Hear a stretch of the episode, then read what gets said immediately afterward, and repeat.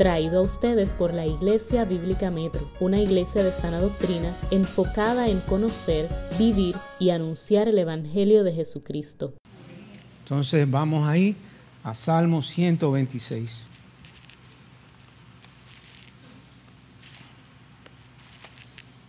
Y dice así la palabra de Dios. Cuando el Señor hizo volver a los cautivos de Sión, éramos como los que sueñan entonces nuestra boca se llenó de risa y nuestra lengua de gritos de alegría.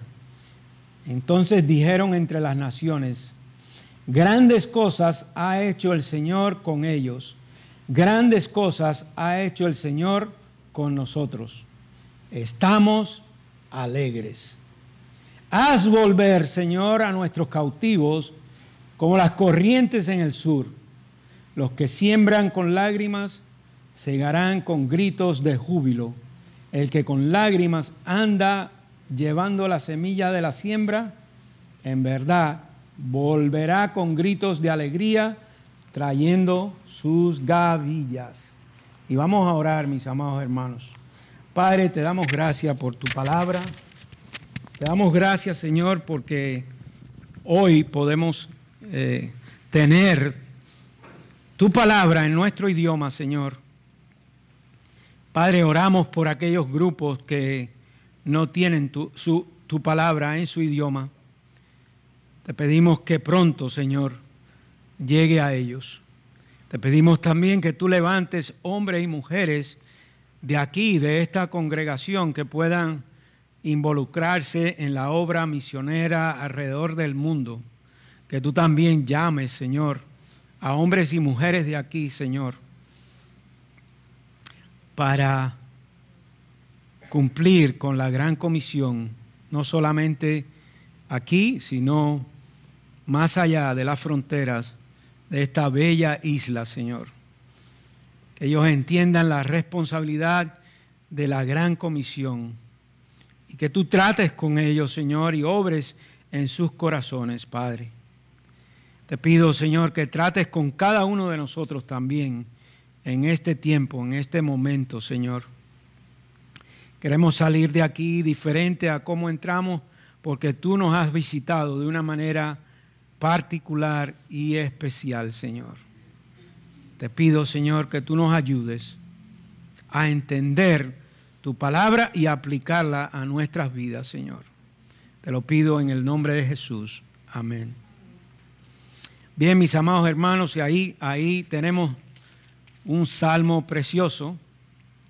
El salmista comienza con un hecho histórico. El salmista en los primeros tres versículos habla de un hecho histórico que los comentaristas han conectado con el tiempo en que el pueblo de Dios fue libertado de el cautiverio babilónico. Pero también pudiéramos, pudiéramos eh, mirar esos tres primeros versículos y conectarlos con cualquier otra liberación que pueda haber ocurrido en el pueblo de Dios. El salmista habla de la liberación del pueblo de Dios de el, el, imperio babilónico, pero también pudiéramos conectarlos con la liberación que hubo del pueblo o que Dios obró cuando eran cautivos por Egipto. Podemos conectarlo también, mis amados hermanos, con la liberación que Dios ha hecho en ti y ha hecho en mí. Porque cuando estábamos muertos en nuestros delitos y pecados, Él nos dio vida. Y, y, qué bueno, mis amados hermanos, que podemos darnos cuenta que en esta, en esta liberación que nos deja ver el salmista, se produce gozo y alegría. Dice, cuando el Señor hizo volver a los cautivos de Sión, éramos como los que sueñan. Entonces nuestra boca se llenó de risa. El salmista nos deja ver una liberación que fue repentina, una liberación que fue sorprendente, una liberación que fue inesperada. Y mis amados hermanos, si hay algo que puede causar risa en nuestra vida y alegría y gozo en nuestra vida, es cuando se produce algo en nuestra vida inesperado, sorprendente, que causa que nosotros nos maravillemos con este gran Dios que nosotros tenemos. Hay cosas que suceden en nuestra vida inesperadas. Hay cosas que suceden en nuestra vida repentinas. Hay cosas que suceden en nuestra vida que nos sorprenden y causa alegría y causa gozo cuando vemos el obrar de Dios en algo que sucede en nuestra vida. Y ahí es donde está el salmista. Y yo quiero que ahí es donde estés tú también. Cuando veas la mano de Dios obrar en tu vida, cuando veas a Dios obrando en tu vida, también eso cause gozo y risa, alegría en tu vida, porque tú puedas regocijarte en aquel Dios grande y poderoso que nosotros tenemos. Qué bueno que Dios nos sorprende. Qué bueno que Dios es capaz de sacarnos de nuestra zona de confort. Eh, qué bueno que este Dios es capaz de sacarnos de nuestro cautiverio y ahora darnos una nueva vida. Todos los que estamos aquí, que hemos, nos hemos arrepentido y hemos creído en Cristo como nuestro único Señor y Salvador, podemos regocijarnos. Mi hermano y mi hermana, usted no necesita permiso de mi parte para regocijarse. Regocíjese en el Señor por lo que Él ha hecho en su vida y por lo que Él hará en su vida. La sorpresa repentina, la sorpresa eh, inesperada de liberación debe causar gozo en nuestras vidas. El salmista está hablando de aquello que había sucedido históricamente. El salmista está dejándonos ver el gozo que aquello produjo, aquella liberación produjo en su vida. Dice, nuestra lengua, nuestra lengua de gritos de alegría. Entonces dijeron entre las naciones, Grandes cosas ha hecho el Señor con nosotros. Grandes cosas ha hecho el Señor con nosotros. Estamos alegres. Y mi amado hermano, grandes cosas ha hecho el Señor con nosotros. Grandes cosas ha hecho el Señor con usted y conmigo. Pero puede ser que usted se le haya olvidado. Y yo quisiera recordárselo. Pero conforme a lo que escribe Pablo a los Efesios en Efesios capítulo 2. Y vamos a ir ahí porque quizás quizás usted está aquí, usted se le ha olvidado y es bueno recordar lo que Dios ha hecho en usted. Y si usted está aquí y no tiene una relación con Cristo, que quizás este sea el comienzo de usted comenzar una relación con Cristo, de usted arrepentirse de sus pecados y entender dónde es que está usted ¿Dónde es que está usted? Dice el, el capítulo 2, versículo 1, y Él les dio vida a ustedes que estaban muertos en sus delitos y pecados, en los cuales anduvieron en otro tiempo según la corriente de este mundo, conforme al príncipe de la potestad del aire, el espíritu que ahora opera en los hijos de desobediencia. Entre ellos también todos nosotros en otro tiempo vivíamos en las pasiones de nuestra carne, satisfaciendo los deseos de la carne, de la mente, y éramos por naturaleza hijos de ira, lo mismo que los demás. Ese era usted, ese era yo sin Cristo. Y ese es usted sin Cristo si no tiene a Cristo. Pero hermanos, aquí viene lo grande lo precioso del asunto. Dice el versículo 4, pero Dios, que es rico en misericordia por causa del gran amor con que nos amó, aun cuando estábamos muertos en nuestros delitos, nos dio vida juntamente con Cristo. Por gracia ustedes han sido salvados. Recuerde eso. Y eso debe traer regocijo a su vida. Así como trajo la liberación de la cautividad, regocijo al salmista, así debe traer regocijo a su vida también, mi amado hermano. No pierda eso de vista. No se olvide de donde el Señor lo sacó. Recuérdese el Evangelio cada día de su vida. Recuerde la grandeza del gran libertador, que cuando usted estaba muerto en sus delitos y pecados, encadenados por el pecado, Él se dignó de rescatarlo, de salir a buscarlo y darle una nueva vida, de hacerlo nacer de nuevo y darle una nueva vida en Cristo. Ustedes recuerdan lo que Juan escribe en Juan capítulo 1, versículo 16, perdón, versículo 12 dice más, a todos los que les recibieron, a los que creen en su nombre, les dio potestad de ser hechos hijos de Dios.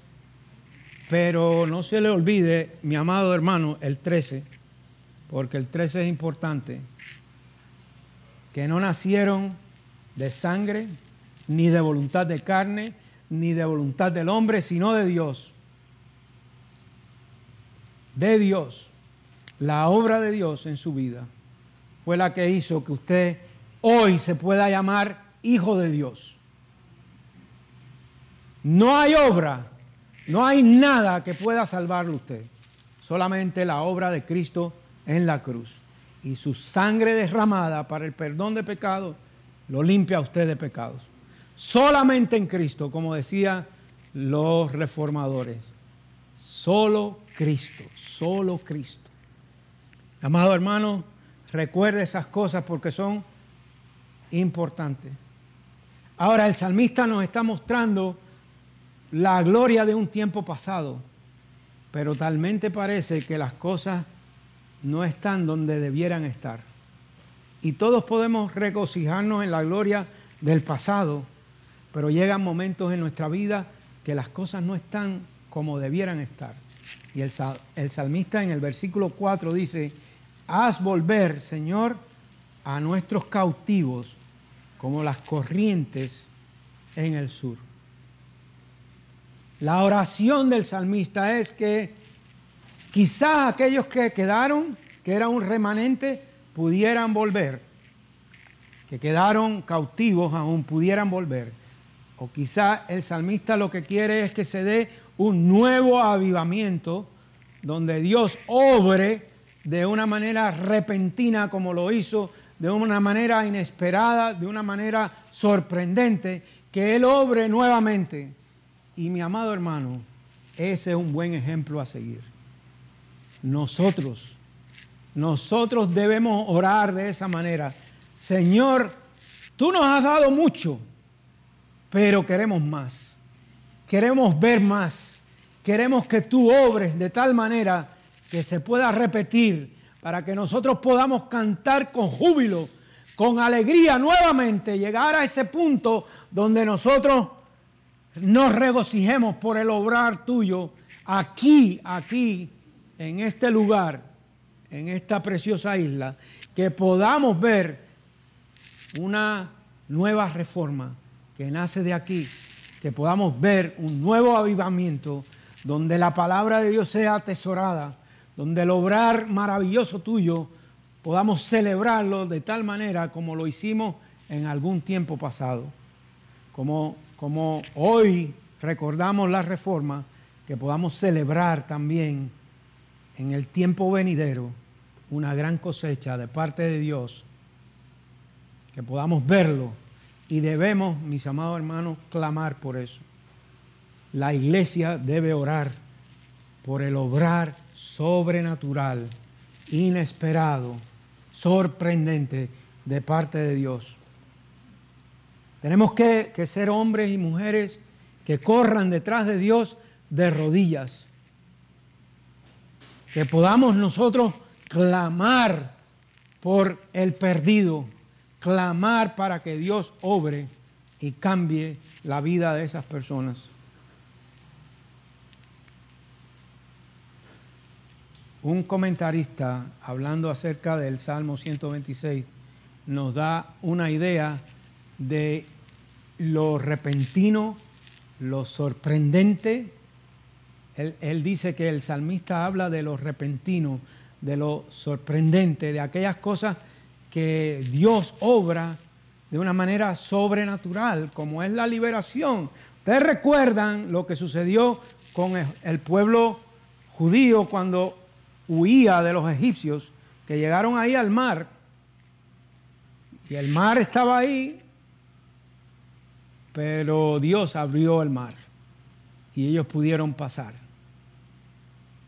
Y eso es lo sorprendente y lo repentino que Dios puede hacer.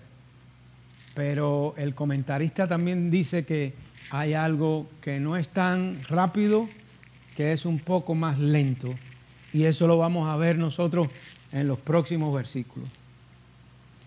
Dice así el salmista, los que siembran con lágrimas segarán con gritos de júbilo y con lágrimas anda, el que con lágrimas anda llevando la semilla de la siembra, en verdad volverá con gritos de alegría trayendo sus gavillas.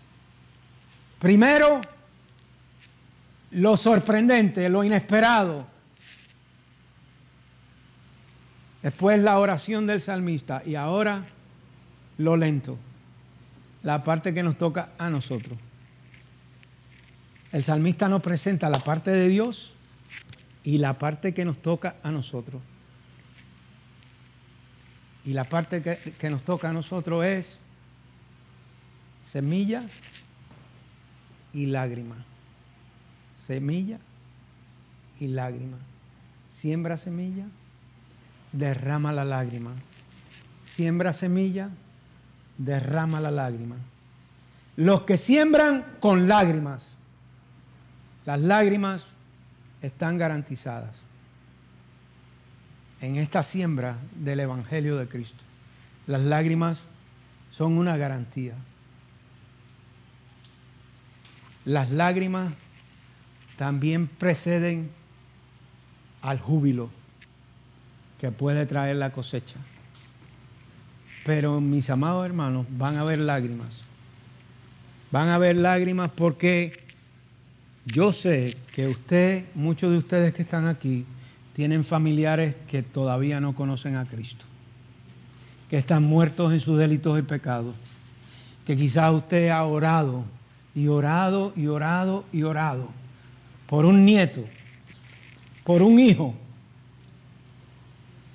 por un tío, por una tía, por un primo, por una prima, usted ha derramado lágrimas orando por ellos y todavía nada. Y eso produce dolor, eso produce tristeza. Pero tenemos que apuntarle a algo mayor que a nosotros. Tenemos que apuntarle a aquel que puede cambiar la vida de las personas. Tenemos que apuntarle a algo diferente. Y mis amados hermanos, nosotros sembramos con lágrimas, pero dice que segarán con gritos de júbilo. Qué gran promesa. Sembramos con lágrimas, pero cosecharemos con gritos de júbilo. Los frutos van acompañados de lágrimas.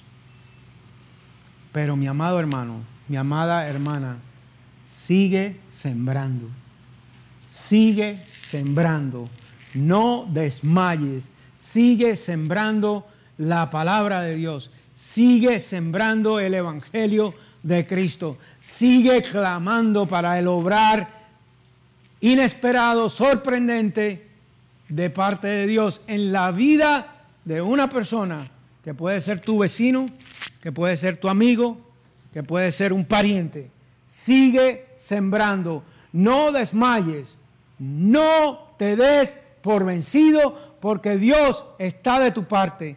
Él ha prometido estar contigo todos los días hasta el fin del mundo. Ustedes recuerdan la gran comisión que dice, toda autoridad me es dada en el cielo y en la tierra. Por tanto, id y hacer discípulos de todas las naciones, bautizándolos en el nombre del Padre, del Hijo y del Espíritu Santo, enseñándoles que guarden todas las cosas que os he enseñado.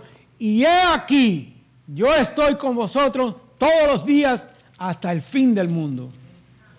Por eso es que el apóstol Pablo, ya en sus días finales, cuando le escribe a Timoteo, note lo que le dice. Y vamos allí un momentito, porque hay tres versículos que son importantes para eh, quizá animarnos a nosotros a seguir sembrando.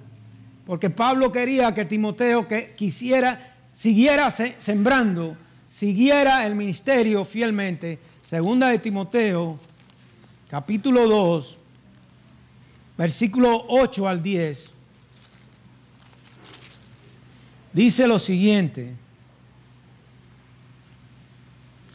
Acuérdate de Jesucristo resucitado de entre los muertos, descendiente de David conforme a mi evangelio.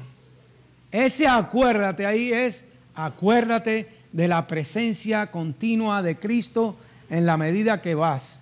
Acuérdate de Él, que Él resucitó de los muertos, que Él es el gran Mesías y que todo esto es conforme a mi evangelio. Recuérdate de eso.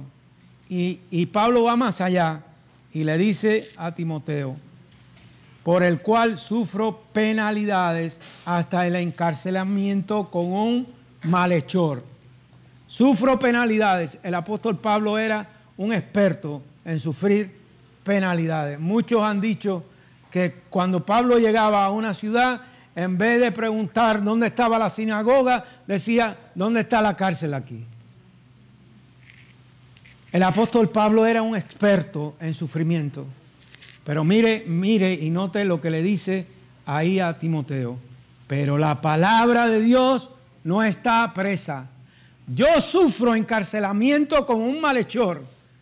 Yo estoy aquí preso, pero la palabra de Dios no hay quien la meta presa. Usted puede meter preso al predicador, pero a la palabra de Dios nunca la va a poder meter presa. Y note lo que dice el versículo 10, porque eso es importante y es ahí donde yo quiero animarlo para que usted siga sembrando. IBM, sigue sembrando, sigan sembrando, no se den por vencidos, tengan la actitud que tuvo Pablo, dice, dice Pablo. Por tanto, todo lo soporto por amor a los escogidos. Ahí está la doctrina de la elección. Eso el pastor Lara, Cuente y otros les puede hablar un poquito más de eso. Yo no me voy a meter en ese terreno. Pero sí le voy a decir una cosa, que hay escogidos, hay escogidos. Pero ¿sabe qué? El gran predicador Spurgeon decía, como yo no sé cuáles son, no tienen un letrero que dice escogido, yo tengo que seguir predicando el Evangelio. Y eso es lo que usted tiene que hacer y lo que tengo que hacer yo. Todo lo soporto por amor a los escogidos, para que ellos obtengan la salvación que es en Cristo Jesús y con ella gloria eterna. Sigue sembrando. Y usted sabe esa palabrita todo en griego, ¿qué significa? Todo. No le busque más vuelta. Todo lo soporto. ¿Qué es lo que va a soportar?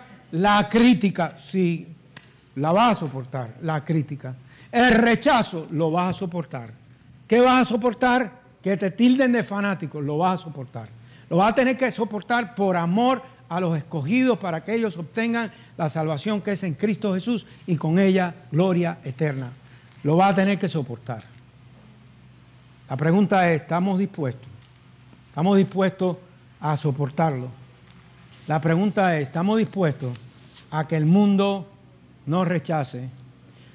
¿Sabe qué? Yo creo que vale la pena. Porque mire lo que dice el salmista. En verdad volverá con gritos de alegría, trayendo sus gavillas. ¿Quién? El que anda sembrando con lágrimas. Yo pienso que el salmista se está refiriendo a este tiempo donde ellos llegaron y regresaron de la cautividad. No tenían mucha, quizás mucha semilla. Eh, sabe que el maíz se siembra con maíz, ¿verdad? A lo mejor usted tiene un costal, un saco de maíz, y tiene que elegir, o me lo como o lo siembro. ¿Qué voy a hacer? Por eso es que el salmista dice que con lágrimas, porque imagínese que usted tenga que sembrar sabiendo que sus hijos están pasando necesidad, están pasando hambre, porque usted está sembrando la semilla para poder cosechar en el futuro. Y eso nos habla del sacrificio. Eso nos habla del sacrificio que conlleva esta siembra del Evangelio. Hay sacrificio, pero hay una gran promesa. Vamos a poder recoger las gavillas. Y las gavillas están aquí. Las gavillas están aquí. Usted está aquí porque alguien sembró en usted. Y si usted comienza a sembrar esa semilla del Evangelio en otras personas, aquí, aquí van a tener que hacer dos o tres cultos o mudarse para un, lugar. Pero, amado hermano, no desmaye, siembre la semilla. Si hay algo que la iglesia necesita, son sembradores y pescadores de hombres. Necesitamos, y no solamente eso, necesitamos también lavadores de pies. Llévese esas tres cosas con usted. La iglesia necesita lavadores de pies, sembradores y pescadores. Y están aquí. No hay que salirlo a buscar, están aquí. Lo único que los que están aquí tienen que salir a proclamar el Evangelio de Cristo, que Cristo vino, murió en una cruz, derramó su sangre preciosa para el perdón de nuestros pecados, resucitó al tercer día y si crees en Él, te arrepientes de tus pecados, Él te salva. Eso no es tan difícil. Así que mis amados hermanos, usted tiene, usted tiene ahí las herramientas ¿Qué vamos a hacer nosotros? Como iglesia, ¿qué vamos a hacer? ¿Vamos a salir y quedarnos con la enseñanza? No, no, no, no, no. Vamos a salir y compartir esta enseñanza porque está en juego, está en juego la eternidad de las personas. Está en juego donde las personas van a pasar la eternidad, en el cielo o en el infierno. Usted tiene, usted tiene el Evangelio. Así que proclame ese Evangelio. Con esto termino, mis amados hermanos. No sembramos por, por el aplauso público. No sembramos por reconocimiento, no sembramos por honores. Sembramos por la sencilla razón de que alguien llamado Jesucristo, se dignó de sembrarse él primeramente para dar fruto. Cristo se dignó de venir aquí y enredarse en este lodazal de la humanidad, lleno de delitos y pecados. Él vino y permitió que lo clavaran en una cruz y derramó su sangre para el perdón de nuestros pecados. Por eso, por eso seguimos sembrando, por eso sembramos. Déjeme contarle, mis amados hermanos, acerca de un personaje que hubo en la historia. Hubo un violinista muy virtuoso llamado Fritz Chrysler. Fritz Chrysler fue un hombre muy generoso y la fortuna que él hizo tocando violín eh, terminó regalándola. Pero había algo, él tuvo de todo, pero había algo que él quería. que él anhelaba y era un violín que estaban vendiendo. Pero un coleccionista se le adelantó. Y el coleccionista llegó antes que Fritz a la subasta y compró el violín. Y se lo llevó a su casa. Pero Fritz averiguó dónde vivía el hombre. Y se fue a ver al hombre. Cuando llegó allá, le dijo, yo quiero comprarte el violín. Y el hombre le dijo, no está a la venta. Y Fritz le dijo, pero permíteme al menos tocar una melodía con el violín, permíteme tocar algo. Y el Señor le dijo, ok, tócalo. Cuando Fritz toca la melodía, que termina, y aquel salón se había llenado de aquella preciosa melodía, el coleccionista que había comprado el violín le dijo, llévate el violín, porque ese violín no merece estar aquí encerrado. El mundo entero debe escuchar la melodía que tú produces con ese violín. Así que llévatelo y tócalo por doquier, en todas partes. Que tenga la oportunidad, tócalo, porque eso va a traer la mayor satisfacción a mi vida. Y mis amados hermanos, la gran satisfacción que trae que tú toques el violín, el violín que tú tocas y que yo toco es el Evangelio de Cristo. La gran satisfacción que trae eso a nuestro Señor, que lo dio todo, es lo que nosotros debemos anhelar en la medida que vamos sembrando la semilla del Evangelio. No deje de sembrar, mi amado hermano. Siembra, siembra. Persecución, siembra. Siembra el Evangelio. De... Rechazo, siembra. Crítica, siembra. Que te tilden de loco, de fanático, lo que sea. No importa. Sigue sembrando, amado hermano y amada hermana. Y Cristo, Cristo lo honrará. Cristo obrará de una manera sorprendente, sobrenatural, impresionante,